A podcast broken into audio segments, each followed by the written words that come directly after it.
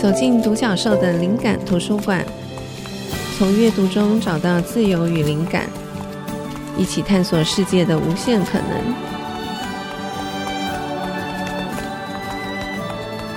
欢迎来到独角兽的灵感图书馆。我们今天又要谈我很喜欢的主题——旅行，特别是新手父母的东京旅行。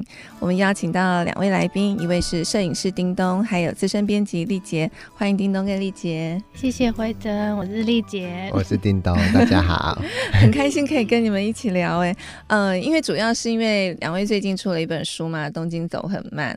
然后我前阵子在看这个书，我越看越喜欢，跟我想象有一点点不一样。因为我本来以为就是这种。书市当中有非常多旅游书，然后也有很多就是爸爸妈妈带小孩的，所以我本来想象就是介绍一些景点啊这样子的书，可是我从这个书里面读到我觉得很不一样的东西，就是我觉得收获很多。但我已经不是新手父母，那我相信听众当中也有很多很年轻的朋友，可能会以为这个题目跟他们没有关，可是我觉得也许听众朋友听完这一集会有不同的想法，因为我自己从那个书里面，我觉得读到很多很深层的东西。好，我想要。先扣回到我们这次的主题，就是两位对于旅行啊，我看这个书的感觉，你们并没有因为说。小朋友还很小，然后带他出去很麻烦，就放弃了旅行这件事情。那你们当初是怎么思考这件事，并且做决定呢？就是旅行前后对于做这个决定的想法有没有不一样？有没有后悔，或者是觉得真的太好了，就 是有让他成行？我们可以先简介这本书是来自两次的东京旅行，嗯、然后一开始没有想要出成书，是第一次去的时候觉得好像有一点挫折，因为那是。生完小孩第一次带着这么小的生物，那时候他还是 baby 吗？才刚两岁，两岁不久，uh. 所以还不知道要怎么面对这个旅行的状态吧，嗯、或是整个行程跟小朋友身体状态，原来在旅行当中完全不一样。嗯，然后第一次我们比较自由，就照以前的步伐去看、去吃、去旅行、去感受，可是觉得好像不行哎、欸，嗯、就是小朋友的作息跟他心理状态。还有我们能去的店，还有我们希望探索的那个欲望，全部都在互相打架。嗯嗯，然后所以才有了第二次缜密规划跟一些比较完整的思考在这个上面，然后整个整理下来，才觉得原来小朋友的旅行是完全不同的思路在进行。如果我们要获得一些新的收获或满足的话，就不能照以前觉得是纯享受的步伐。嗯，应该是这样。你们那时候决定要带小朋友出去旅行，身边人有没有说你很勇敢？好像大部分看到的人都是说，哎、欸，要要不要带什么啊？又会问一些问题，哦、对对对，要不要带推车啊？要不要什么？就会用疑问来关心这件事情。哎、嗯欸，真的耶，大家好像都是担心带东西，带东西有没有带足啊？有没有那边会不会有小台餐椅？会用这种关心的方法。对对对。不过反而我们两个角色，我比较乐观，在出发前我是很乐观的。我就是现在还乐观吗？我还是依旧乐观。很棒，很棒。我想问一下，那因为我看这个书刚开始有几天，其实是丽姐自己带的小时，对不对？对。那你自己带着小朋友的旅行，这两趟的旅行，你自己的这个酸甜苦辣，就是你已经成型了，然后我看一定有很多很崩溃的瞬间，当然也会有很幸福的时刻。你你自己的感觉？我觉得好像跟一开始想象旅行的。方式跟节奏很不一样，是原来感觉很多是从小朋友身上得到的，就是他在感受他变得很勇敢这件事情，也会增强你带他变得勇敢，或是他觉得很快乐的时候，你会觉得原来这个地方这么好玩，就是很普通的事情，跟他一起感受之后，会蛮感谢他的稳定之余，也觉得原来这么快乐，好像是感觉一起。被分享，就他传过来了，因为我们在一个异地，可能别于在家庭或是熟悉的作息，然后那一个突发的感受是我们两个都会一起被打到的。嗯，原来可以这样子，好像就是在这一个当中去认识旅行这件事情，是我觉得还蛮不错的经验。我觉得好棒哦，对，就是刚刚听丽姐这样分享，我才想到。嗯，就是身边有一个小人儿，就是 好像会提醒我们，透过他的眼睛重新去看这个世界。所以你会因为他的这个不开心，然后去思考到底有什么东西阻碍了他，对，或者是说他因为一件小事就很开心，也会感染到你，会感染到我们这些大人。对、啊，因为我们有些东西我们可能已经无感了，因为太习以为常。可是透过一个孩子的眼光，重新去认识这个世界，尤其是可能东京会是大家觉得很有一个既定印象，要买很多东西，要看很多新的。刺激等等，可是小朋友就是会让你在东京放慢步伐，停在公园一阵子，然后走很长的路，就为了一个空旷的公园之类的，然后再去下一个地方。原来东京是一个可以休息的一个城市，哎，就是重新哎、嗯。对啊，我觉得这也很有趣，就是因为小朋友其实你有个公园他就很满足了，可是我们大人去到外地去旅行，一定想要看最多的东西，嗯、不会想要在公园停留。所以我在你们的书里面看到你们去到了。好多公园，我那时候看慧珍，那时候跟那个书店的那本书，跟轩一句，对，我就觉得什么时候可以一天排这么多行程呢？再等二十年可以，可以。我想说，嗯，是不是现在开始培养，就是有这个旅行的步伐，然后之后就可以慢慢一次一次增加去的地方。我看你们说，我想到一个，也是我跟轩跟我女儿的一个经验，因为出国旅行好像是未满两岁不用买机票，对不对？我记得那时候就是轩快要满两岁的时候，然后我先就发现这件事，他就说：“哎、欸，那要不要趁他还没有满两岁的时候，我们一起去美国玩？”所以我们就，但我们是参加团，就是不是自由行，就带着轩去。然后那趟旅行我也觉得非常好笑，就是跟大人想的完全不一样，就是。因为我们就特别为了他选了一个有去迪士尼的行程，结果我去到迪士尼，你以为他会很高兴，他每一个阶段都在哭，就是你说，哎，你看白雪公主，然后哇大哭，然后我说你看米老鼠，哇大哭，就是那些东西对他来讲都很巨大，所以他不会想象是故事书里面的白雪公主或者是米老鼠，他只会觉得是一个很大不知道什么东西往他靠近过来，吓坏，所以他每张照片都在哭。所以我好像也很不错，一生超好笑。然后后来回鸟就跟他讲，看你你两岁就去过迪士尼，你每张照片都在哭。对，所以我觉得那些东西不是按照大人的想法，对对，但是也是一个很特别的经验，对。好，那叮咚呢？就是你身为父亲，就像你刚刚讲，你比较乐观，然后我感觉叮咚的。个性好像也蛮稳定的，对，所以就是在母女尖锋针锋相对的时候，你通常可以扮演一个这个缓颊的角色。所以你怎么看这趟旅行？对你来说，从父亲的角度，你觉得这个旅行对你的意义是什么？嗯，其实我在旅行当中，我有时候是必须很主观的，在这个照顾两个女子的里面，我们两个真的很 常针锋相对。对，我要照顾跟 take care，然后有时候。要把自己拉到到第三者去拍照，所以那个主观跟客观的角度是我这两趟旅程下来，要转换，我一直在转换。我想要拍照好的照片，我就变成要客观，可是我又很摄入在这里面，所以我觉得这有让我去审视我的镜头的运，就是我回到我自己身上的话，我就在摄影师的作业里面，因为我以前都很让自己在里投入在里面。所以现在只要有人有家长来问我说：“哎、欸，老师老师怎么拍照啊？”嗯，他有抱个小孩，对，我就会说：“你有时候要把小孩放着离远一点点，看你这一幕，你要看好这一幕是怎么发生的，你不是在。”那个当下你在照顾的时候，当下你一定都拍不到好照片。你可能要退到第三者的角度的说，去看你跟你小孩的关系，跟你小孩子在这个环境里面的自然的发生的事情，才可能拍到好看的照片。所以我在这趟旅程就是一直在转换这个角色，就是读太太的情绪，对，又要把小孩子适时抱走，然后在这当中又要拍到照片，危机处理加摄影的功能，感觉这个角色很不容易。那会不会有时候就是你那个？摄影师魂上身，你你已经忘记你另外一个角色，然后发现太太在瞪你，就说这什么时候你还在拍照？会有这样的时候吗？我好像。比较少这个时候，偶尔，偶尔，就他在比如说状况不好的时候拍，我也觉得好像可以拍，因为他状况不好的时候，那个记录也很珍贵。但有时候还是会很生气。小时状况不好，对有有有，我记得以前我女儿也是，她在哭的时候，我现在就拿相机来拍。我说你为什么？她觉得很有趣，或者是。她还是小 baby 幼儿的时候，就在马桶上面大便，然后脸红脖子粗，然后我现在就特别会拍那样子的时刻的照片。对 对，那个真的现在回头看很棒，很珍贵。对，你也总不能等他十八岁还在拍，所以真的是只有一些很小孩。希望孩子当事人也会这样。当他们成为父母，就会这样想。好，谢谢立东跟丽姐，我们先休息一下，等会再继续聊。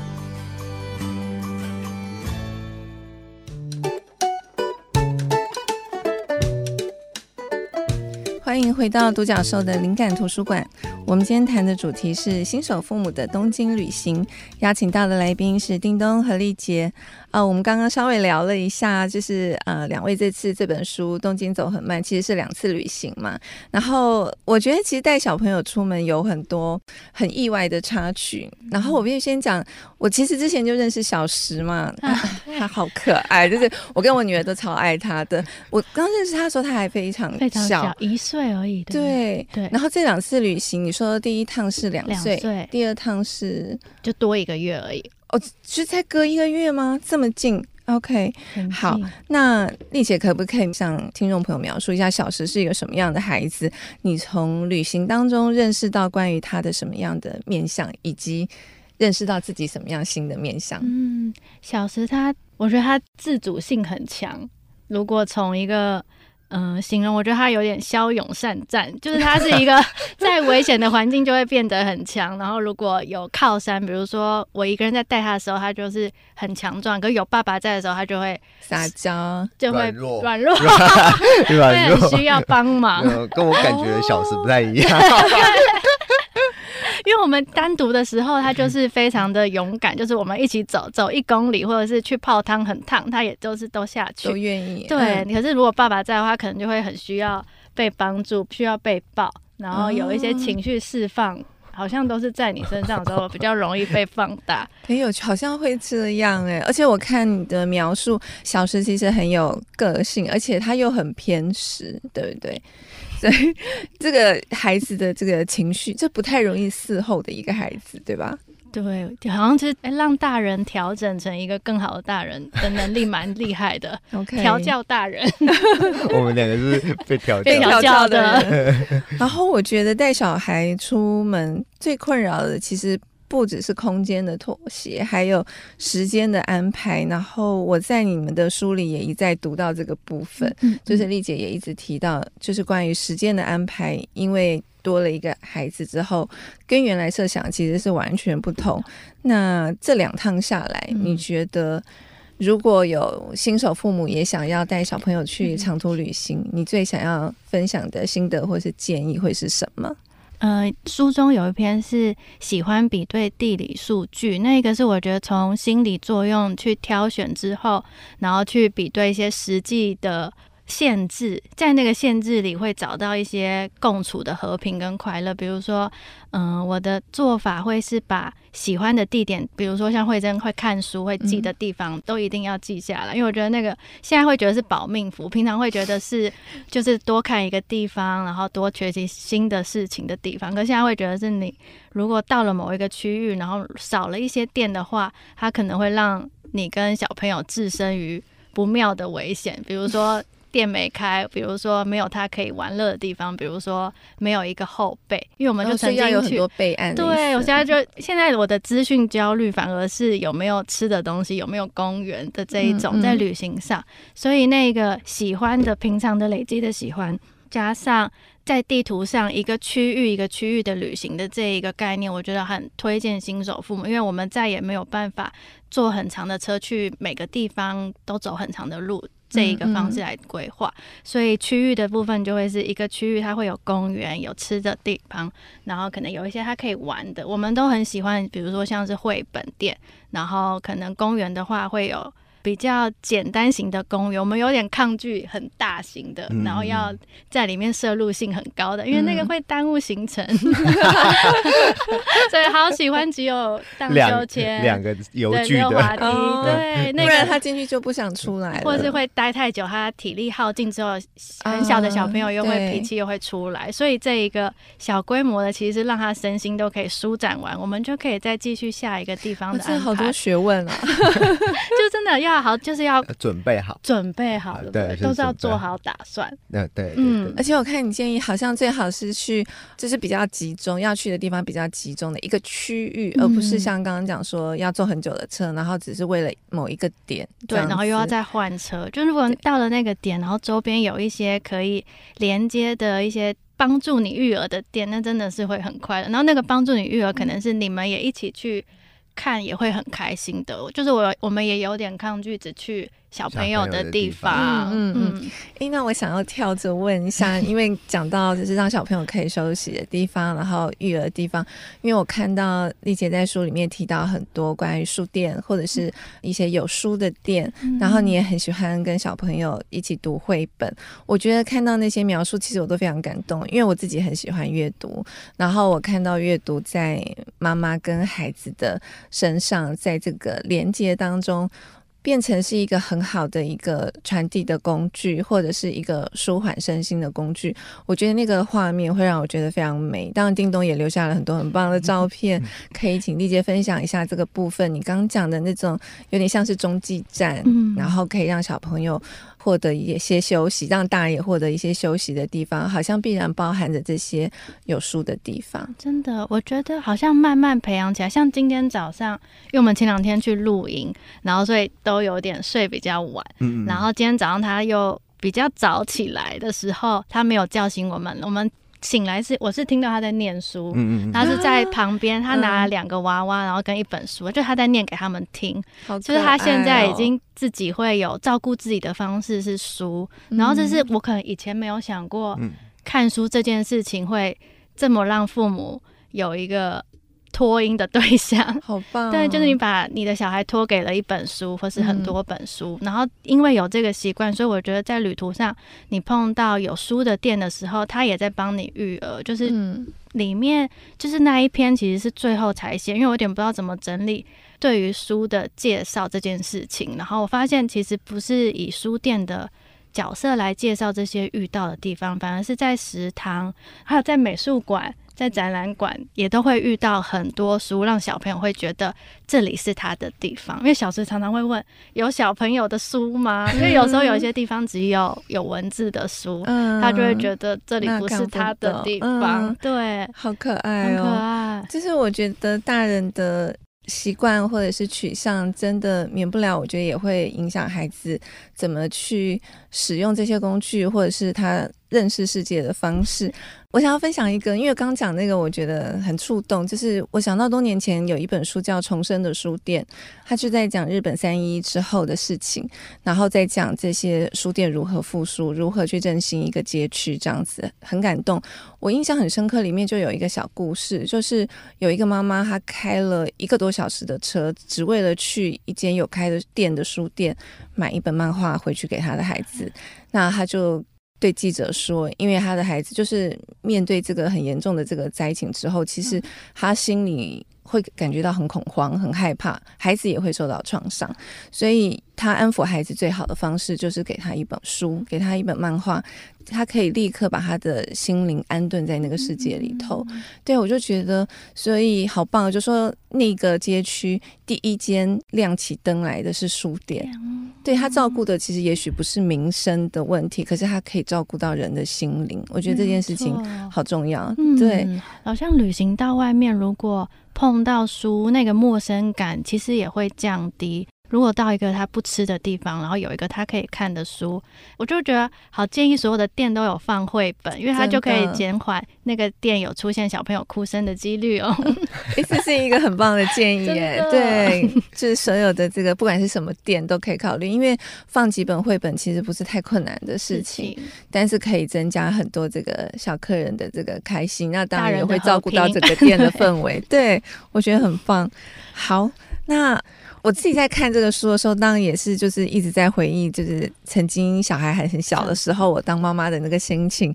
然后我自己感觉，我觉得任何的角色，譬如说身为母亲之后，你生活上就会有很多的限制。可是我觉得时间慢慢过去，孩子慢慢的长大，那我也渐渐的发现。当母亲也有当母亲才能够享受到的幸福，所以我读着这是丽姐在小时去泡钱汤的描述，就觉得很温暖。因为我自己其实很少泡钱汤。那我也没有想过说啊，原来跟女儿一起泡钱汤是这么有趣的经验。所以我想要请丽姐可以谈一下嘛，就是丽姐还有叮咚，你们自己曾经有的那种啊，原来这个是只有当爸爸或是妈妈才有的这种幸福的瞬间的时刻，嗯、各是什么？爸爸要先。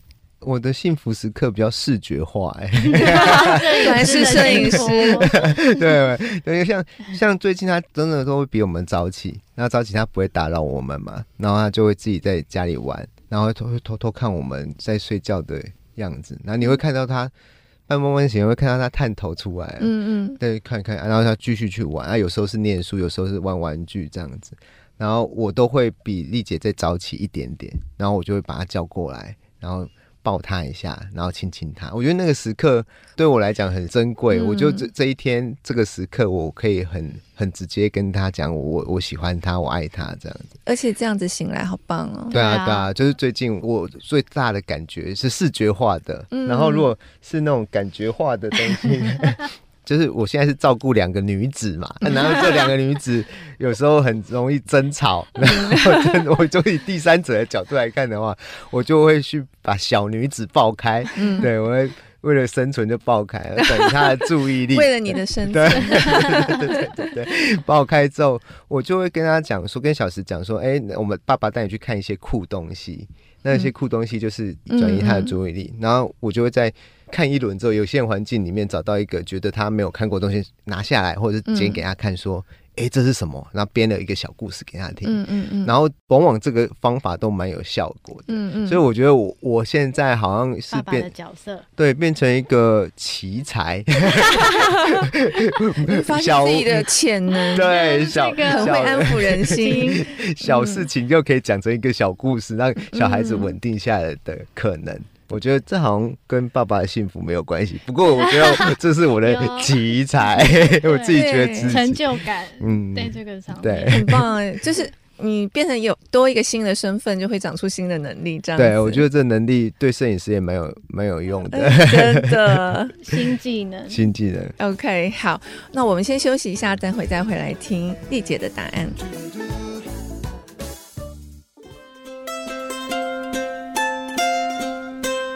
欢迎回到独角兽的灵感图书馆。我们今天谈的主题是新手父母的东京旅行，邀请到叮咚跟丽杰。刚刚已经请叮咚分享，就是当爸爸的这个幸福的瞬间。那丽杰自己呢，就是什么时刻让你觉得说啊，原来这个就是当母亲的才能够享受到的经验？前面刚刚慧珍说母女针锋相对的那个，我觉得他好像就是。我们之间才哎，是妈妈才会有的吗？因为妈妈，我作为一个比较自私，就是还是很想要有自己的一个角色，然后我总是会觉得不想要让给他，有时候觉得为什么只有你可以，就是跟一个。其实他脑袋都还没长完全的小孩子据理力争，然后后来就是也是因为看了一些有关脑的书，或者是有关看小朋友生长书，才理解，慢慢理解这个过程就是必须。然后在中间了解他的脑的构造过程，我就觉得好像我慢慢可以软化下来，然后去拥抱他那些比较还没有完成的地方。这就好像就是我觉得。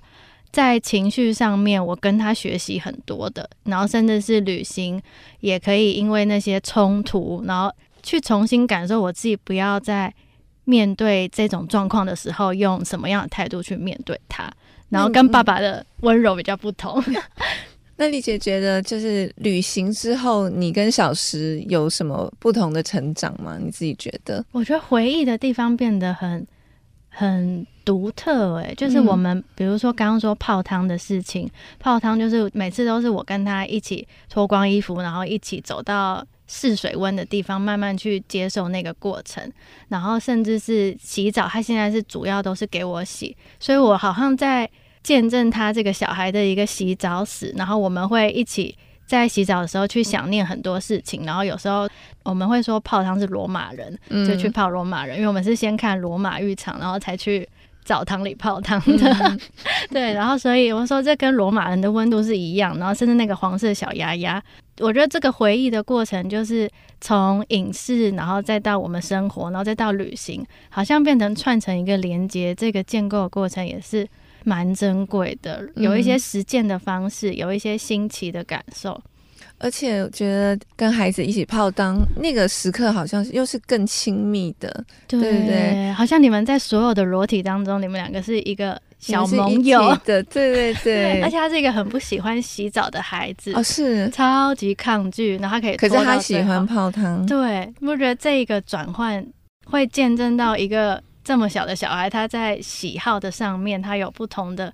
感受跟他的弹性其实是存在。如果我认定他就是不喜欢洗澡，嗯嗯、然后所以没有带他去澡堂，嗯、那他可能就，就没有去尝试。对对对对，嗯、所以这个小孩子的弹性好像就是可以在一些旅行新奇的机会当中去慢慢见到他的不一样，或是他不要被定性的地方。哎、嗯，真的耶，这种朝这个。新奇或者探索的边界去前进，好像是旅行的途中特别可以拥有很多这样的机会，对不对？嗯、因为旅行中充满了各式新奇的事物。对，那也许本来他在日常生活中他不愿意碰触的，说不定在旅行的时候就有机会让他去尝试、嗯。好像吃东西也是。对，我正要说，我看你的书里也有提到，有一些他本来你以为他不吃的东西，那是因为料理的方式吗？还是？我觉得就是一个。我们说他是气氛仔，就他很看那个气氛，然后旅行的当中很开心，或是甚至是我们里面有写一个是第四期嘛，然后第四期就是我觉得蛮家庭食堂，所以会看到其他小朋友比他大的哥哥姐姐在吃，然后让他也会去尝试他本来。我们可能点给他会有点紧张的食物，所以那个旅行的气氛其实是可以训练，或是可以打破你对你的小孩本来赋予的一些定义或是成见这样子。那回来台湾以后怎么办？没有那个气氛，他还愿意吃那些食物吗？继续受苦一下，继续再挑战。可是我们变得，我觉得这个害怕的过程慢慢变成我们煮饭的练习。对。嗯，就是我们现在自己在家煮饭的机会变多了，然后比较得心应手。对，然后对他的吃的东西的上面放松很多。嗯、我觉得我们一放松，他也会放松很多。所以还是有带来一些改变，这样子。对啊，啊，其实是。嗯，OK。那顺着请教一下叮咚，就是我觉得身为摄影师，就是这算牺牲吗？就是说就会很少出现你自己的照片，对不对？对啊。长进的那个人就很少出现在照片当中。那叮。东，你从镜头当中你看到的母女是什么样子？就是旅行中的太太跟女儿，你觉得跟平时有什么不一样吗？愤怒的时刻变多，一定是 太诚实。呃，其实。我有没有在镜头里面？我个人老实说，我没有太在意，因为其实、嗯、你就是喜欢拍别人。对，因为其实每个快门都是我有一个感觉闪过去的时候，我要记录下来的。嗯、就像两位都是很喜欢写字的人，那你们会在晚上会把当天的感觉书写下来，然后我就是利用这个方式去记录、去媒介。所以我我有没有在镜头里面？我其实不会太在意。对，然后。我我好像没有办法去归纳说，这两位女生在我的镜头里面旅行中，当然争吵有变多，可是我反而会回到自己当爸爸这个角色的时候，在这个过程里面，我越来越发现，呃，妈妈跟女儿是连接在一起的，嗯，然后。有时候在这个三个人的角色里面，爸爸是被像像有点像配角的角色。我一直想要变成主角，我没有办法。我一直我慢慢有有承认，有承认我自己是配角。可是我们在第二趟东京旅程比较尾端的时候，是去下北泽。嗯，然后下北泽的时候，我跟丽姐有制造出几个让她单独可以去探索，因为她平常在台北就有点像懒懒熊，不太爱出门啊。然后可是她到东京的时候，整个人哇编辑魂，我那边要看一下，那边要看一下，她要去那边，她要去那边。然后我们就我就让他出去好几次，创、嗯嗯嗯、造几次。有我有注意到，我觉得这个是爸爸，我觉得很好的地方 哎、欸，就是你会让他有。单独的机会，可以让他一个人有一些片段的时刻，可以自己去逛一逛。我觉得这个对妈妈也真是很重要的喘息。所以我觉得这是爸爸很体贴的部分。我们就在其实那一次一开始是在病死的旁边一个小广场，一个三角的小广场，我就跟小石在那跑步，跑个两个小时，跑来跑去，跑来跑去这样，跑了两个小时。妈妈去逛一下，嗯，逛一下，然后就两个小时，就两个小时回来就接我们，我们再去 check in。嗯、然后我在下北泽也。买了一台脚踏车，就是在网购也很想寄到下北泽的饭店，嗯、然后那寄到的那个晚上，已经是傍晚快接近我要吃晚餐之前，啊，天已经慢慢黑下来，然后、嗯啊、我就带着小时去练习骑脚踏车，然后从饭店的斜坡慢慢慢慢骑到下面一个广场，有在卖东西，有点像园游会的地方。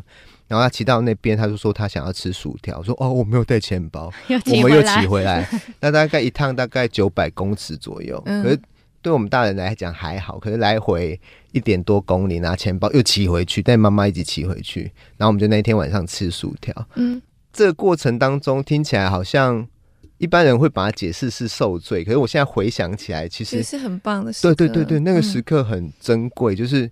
我终于在两个女主角当中，有一个女主角愿意愿意愿意跟着我 去创造一些些回忆，变男一了，对我变男一了。我自己的解读是这样，就是我会觉得爸爸好像需要自己去 create 一些些空间跟时间，让自己被动的。对对对，我可以对，然后。也感觉到好像可以让太太休息，然后我下一趟旅行我也会自己创造一些我自己的时间。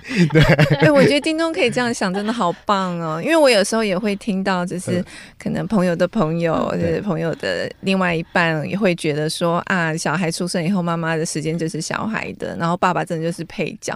可是我觉得应该要学习叮咚的精神呢，就是。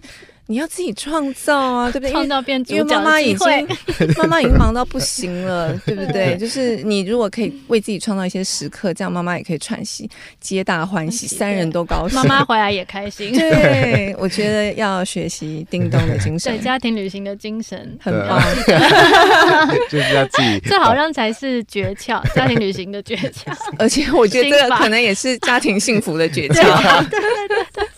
规划行程是其次，那个心理的负担安排，心态，心态很重要。所以我移居日本帮大家接案子，把小孩丢给我两个小时好了。下次叮咚出一本书，对，你当主角，你可以传授一些。对，我觉得这个很重要。交给爸爸的生存术之类的，一定大卖。好，谢谢叮咚跟丽姐，我们再休息一会。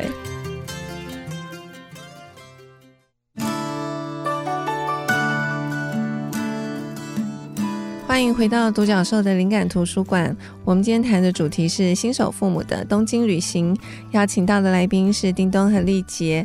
那最后一段，我想要先请叮咚跟丽姐，因为其实你们的书里面介绍好多地方，我觉得都超级有趣。然后丽姐很贴心的在书的最后有把你去的点，其实都有 list 出来，对不对？我觉得那个很棒，因为我好多地方我都想要抄，就是以后如果有机会再去到东京，我也想要带我女儿一起去，我觉得很棒。那个是对读者的福利，我可以这么。我我不用去公园，不用去公园，我们可以跳过公园。OK，好。那因为时间有限，然后其实我希望读者可以自己去读那个书，但我想说，在节目上，请叮咚跟丽姐分别各推荐一个你们觉得一定要去的地方。好了。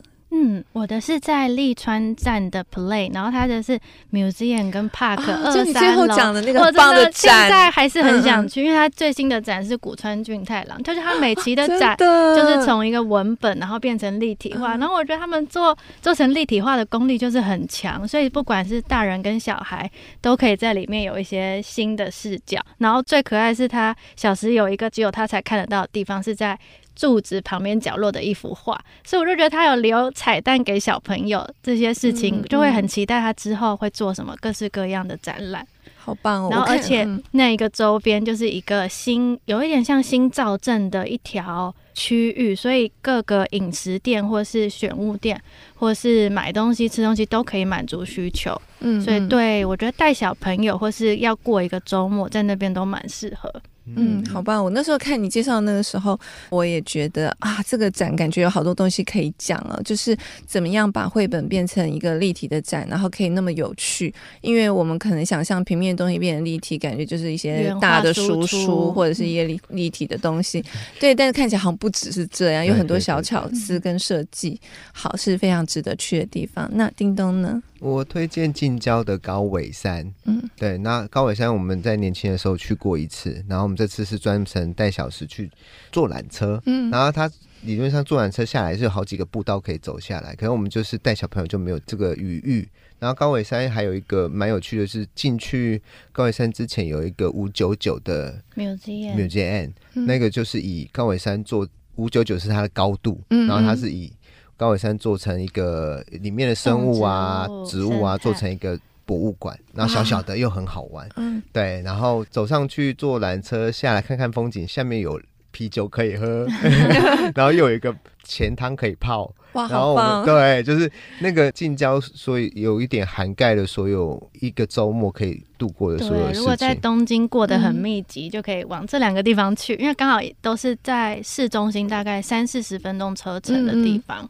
哇，好棒！好，希望听众朋友把这个记下来。那更详细的内容可以去看两位出版的书，我觉得那那本书真的很值得看。好，那因为我们要。进入推荐书的单元，我就直接就是先推荐这本书《东京走很慢》。就像刚刚讲的，其实我觉得看这个书不只是适合新手父母啦，我觉得任何的年龄层对象都可以从这样的书里面收获不同的东西。呃，我必须先说，我很惊艳的是丽姐的文字，嗯，我觉得你文笔超好的，欸，谢谢。哎，你说文笔好，好像真的很好。嗯，我真的，我我真的超，我真的画很多线，我想。念几段给听众朋友，这是丽杰书里面的文字。他说：“以书作为行程与行程之间的停顿，带走一个故事，念成与小孩在旅途中的默契，会是另一种无形于心灵却深刻的纪念品。”好，我觉得这段写的超好。然后啊，其实还有很多，我再念一段。嗯，你说很喜欢在目的地前有一段小路。很像抵达寺庙正宫之前那道碎石子铺成的路，要人慢慢走，走到心定，有足够的空隙和安静。来抵达，减轻那么强烈作为目的的意图。对，所以。各位如果可以咀嚼一下这些文字，你大概可以体会到这个书所要传递的。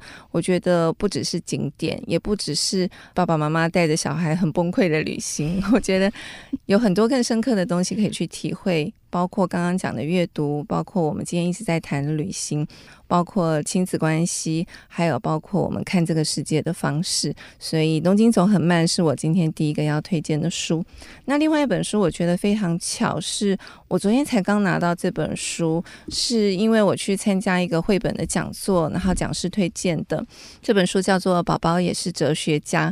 那我昨天晚上开始看，就停不下来。我觉得这本书好好看哦，就是文字很好，然后翻译也翻得非常好，而且他就在讲幼儿时期，其实并不只是给父母看的。因为我们每个人都经历过幼儿的阶段，所以其实他就是身为一个人很重要的阶段。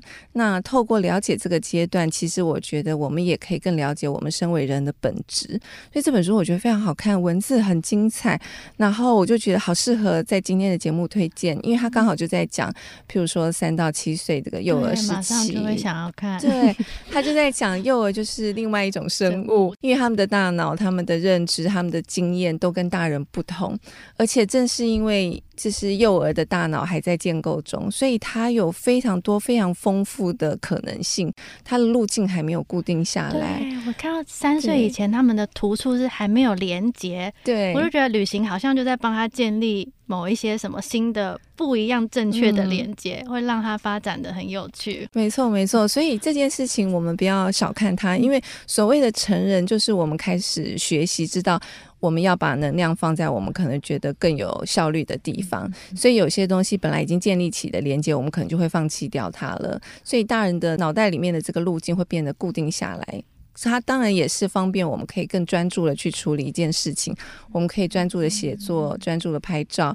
可是我们可能就会丧失掉很多其他本来可以有的新的可能性。可是孩子不一样，所以我们就会发现说，对于幼儿，你很难让他专心做一件事。他可能吃一吃东西，他被别的东西吸引，他就跑掉了。他可能玩一玩这个东西，他又不玩了，因为他的大脑就是在这样子的状态底下，他就是一个这样子的生物。所以我才刚开始看前几十页，但是我已经觉得非常有趣，非常好玩，就是好像透过认识幼儿又重新认识人，会觉得更敬佩 幼儿。我觉得如果我现在是那个当年那个年轻的妈妈，我有看过这本书，我可能会对我的孩子有更多的好奇，好还有耐心。好，所以这是我今天要分享的书。那我想听听看，叮咚跟丽姐要推荐给听众朋友哪些书？好，我先、嗯、呃，我推荐一本摄影集叫《妈了》，然后他是一个艺术家。我来帮你念看看。Adrian Sampson 应该是，所以它是英文书，没有中文版。它是一本摄影集，哦，就摄影集，摄影没有文字，对，没有文字。他也是因为他成为爸爸之后，他才开始出第一本摄影集。那你有发现它里面的照片不太像？拍新生儿，或是拍，他不是拍一个过程，他是把所有的育儿的过程里面解构了。他、嗯、把里面的元素，像娃娃或者是书本，他用第三者的角度，对他用一个很 很客观的角度去观察育儿这件事情，然后把它拍的很有点抽象，有点艺术品。然后它里面有很多像。掏耳朵或者剪指甲，这些很细微的动作。嗯，嗯，那它影响到我，因为男生摄影师的视角都会比较喜欢大的风景，嗯、啊，大风景人，然后瞬间城市，城市，然后美女之类的。嗯、可是他提醒我，就是其实育儿在里面去观察很多很多细微的小风景，那个风景是。有接近女生才能看到的视角，嗯嗯，嗯，对，那有影响到我。现在我大部分过一段时间就会拍小时的正侧脸、耳朵的部分，因为他耳朵很突出，睫毛很翘，嗯，我会让光在他的后面，我不会这样拍一张，就不定期就会拍一张这样的正侧脸的照片，嗯嗯，嗯，就是因为这本书的影响，我会拍他的手，拍他的脚，很特写的的原因就是这样。其实他会改变我的视角去记录我的小孩子。的可能这样子，哦，所以叮咚以后也有可能会出一本这样的摄影集吗？希望，希望。这本书叫《Mother 》，就是母亲。OK，好，可以上网查查看。谢谢叮咚。那丽姐要推荐的书是，嗯，有一本是家族，它可能是算是一个年刊，然后它是透过记录。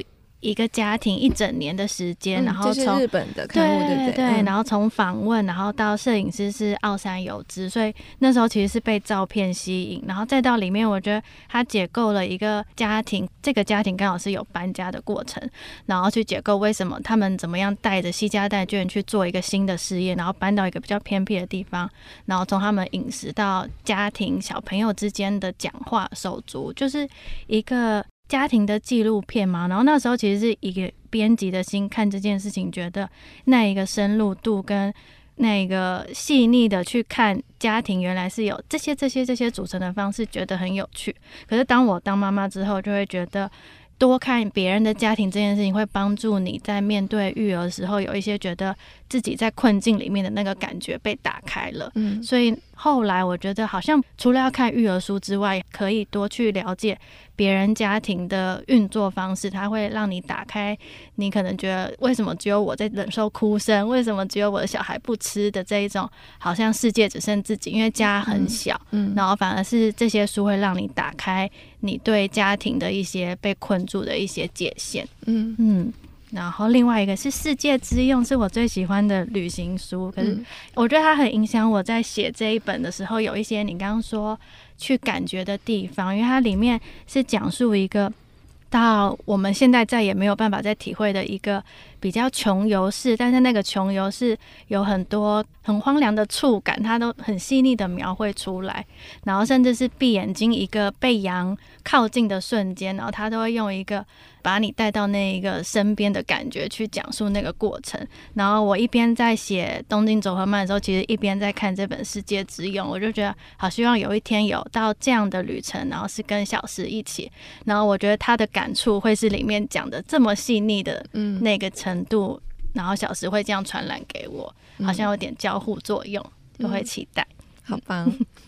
然后还有一本绘本，最后一本是书中里面有提到的。我那时候看你在书里面提到，我立刻上网去订了。对，它是让我跟小石在早上不会经历哭嚎的一个很重要的一个契机。然后也是这一本让我发现，原来小朋友啊，啊，对不起，书名叫 One Monday Morning，嗯，然后它是中文就是星期一早上，嗯。对，然后它里面是讲一个小男孩在一个下雨天，其实是他自己想象出来的一个陪伴的过程。可是那个过程是透过一个重复的旋律，就星期一早上、星期二早上、星期三早上这样子下去，然后故事到最后会有一个非常可爱的一个结尾，让这个小男孩有了一个不孤单的一个陪伴。然后小时是有一天，我们只念了一天，他第二天早上就。